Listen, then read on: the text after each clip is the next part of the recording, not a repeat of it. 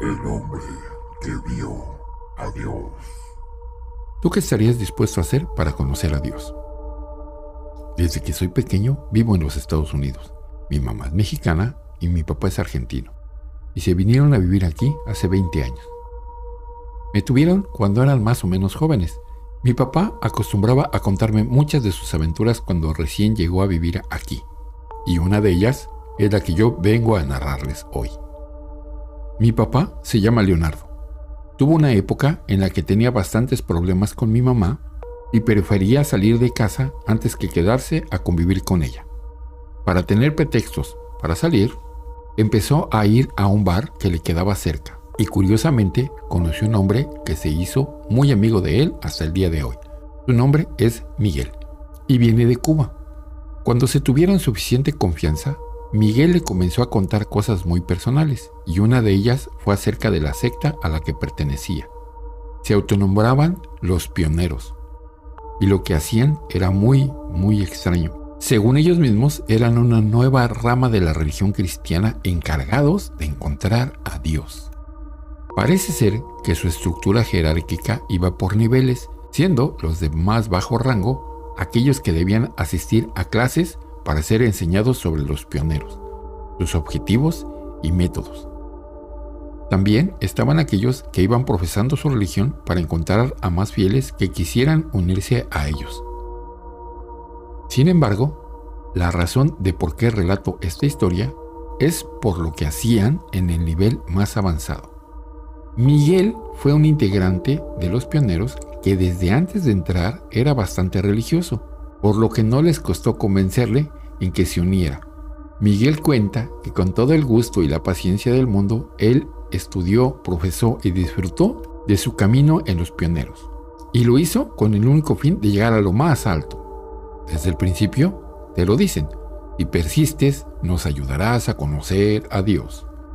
Y cuando llegas a ese grado en la jerarquía, te matan, pero solo por un momento, para después revivirte y te convencen con la idea de que si no llegas a sobrevivir, Dios te recibirá con los brazos abiertos por haberlo intentado. No sé qué métodos usan y Miguel tampoco lo llegó a saber, porque huyó muy muy a tiempo.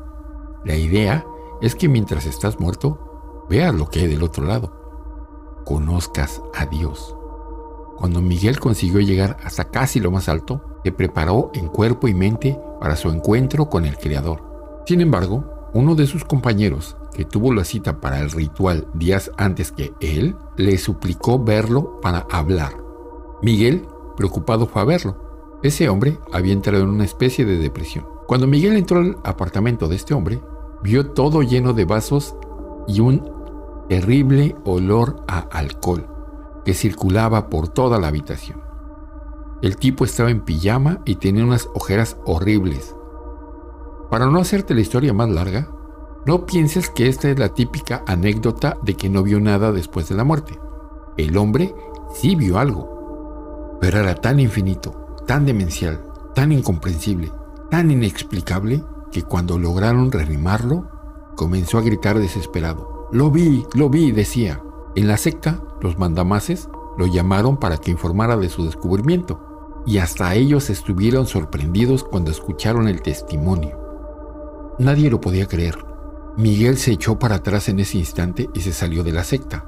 Él sí entendió que un humano no debería de buscar aquello que no puede entender. Mi papá, por un tiempo, estuvo tan interesado en el tema que estuvo a punto de unirse a la secta también, pero desechó todos sus planes con aquella organización al escuchar tan terrible historia del hombre que vio a Dios. Muchas gracias por haber visto este video. Agradecería mucho que dejaras tu like y lo compartieras. Si eres nuevo por aquí, te invito a que te suscribas y actives la campana de notificaciones.